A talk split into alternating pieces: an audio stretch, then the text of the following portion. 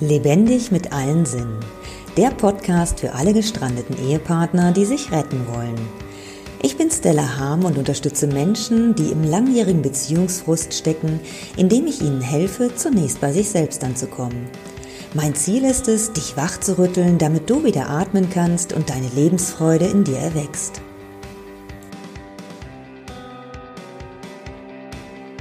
Du möchtest unbedingt mal wieder tanzen gehen oder irgendwelche anderen Dinge machen, die du lange nicht gemacht hast oder die du schon immer mal machen wolltest?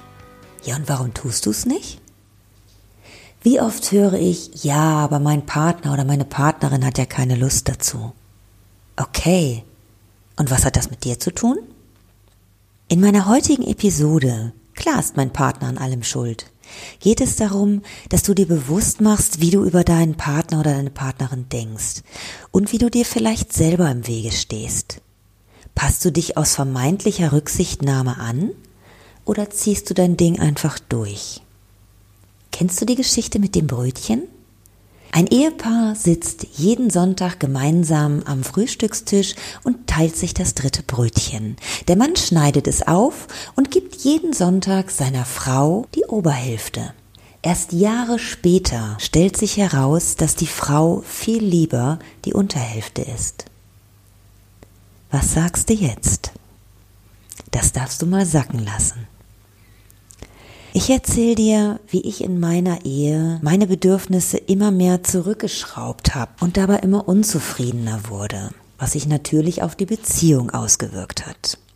Ich habe dir ja bereits in der ersten Episode erzählt, dass ich mit der Geburt meines ersten Sohnes in Erziehungsurlaub gegangen bin und in dieser Zeit habe ich nicht nur mein Selbstwertgefühl geschmälert, sondern ich habe mich auch in meinen eigenen Bedürfnissen eingeschränkt, weil ich geglaubt habe, dass ich kein Recht habe, mir auch noch Zeit für mich alleine in Anspruch zu nehmen, da ich ja sowieso schon den ganzen Tag zu Hause war.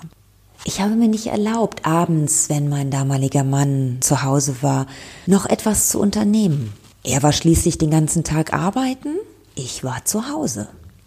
Letztendlich habe ich aber ihm die Schuld gegeben, dass ich Dinge nicht mehr machen konnte.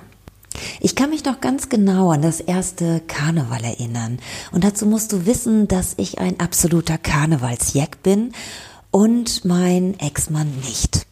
Für mich war also völlig klar, dass ich an Weiberfastnacht alleine feiern gehen werde.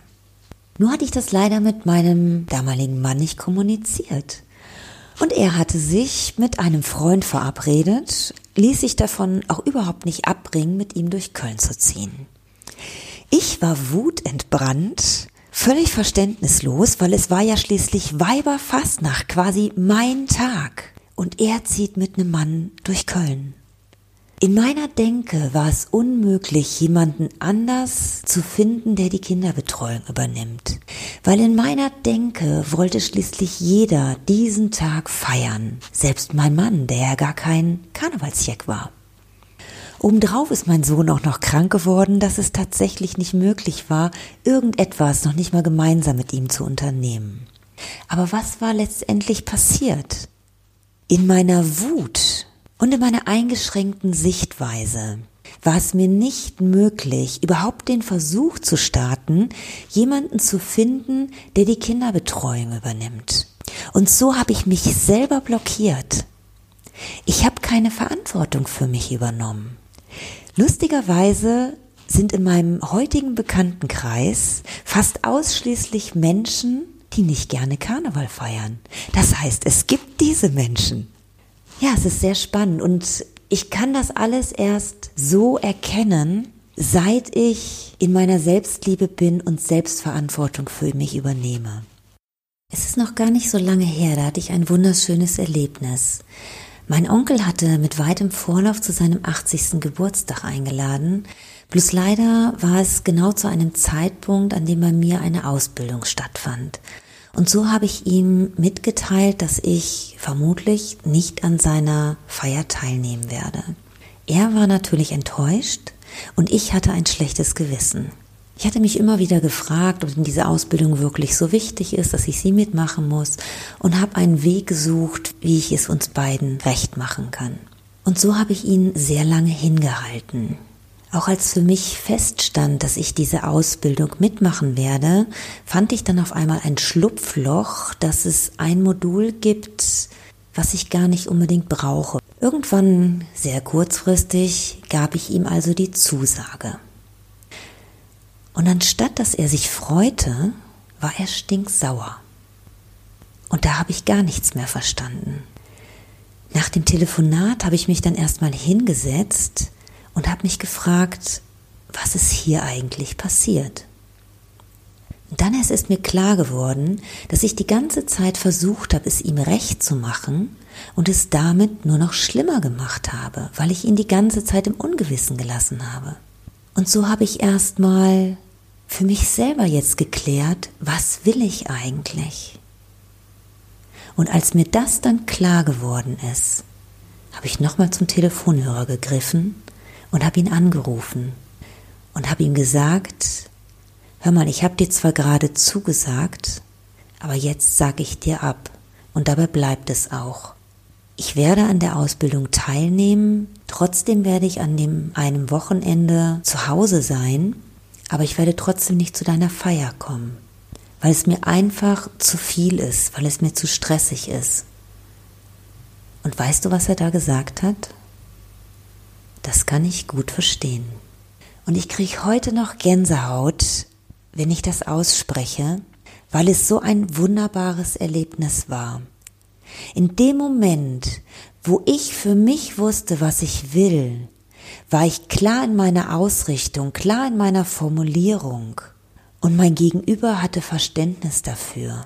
Und das ist genau das, was ich dir mitgeben möchte. Werde dir klar, was du möchtest. Steh zu dir und mach dein Ding. Und in dem Moment, wo du klar mit dir bist, wird dein Gegenüber Verständnis für dich haben. Und sollte es mal nicht so sein, wirst du, wenn du in deiner Selbstliebe bist, trotzdem gut für dich sorgen und trotzdem die Dinge machen, die für dich gut sind.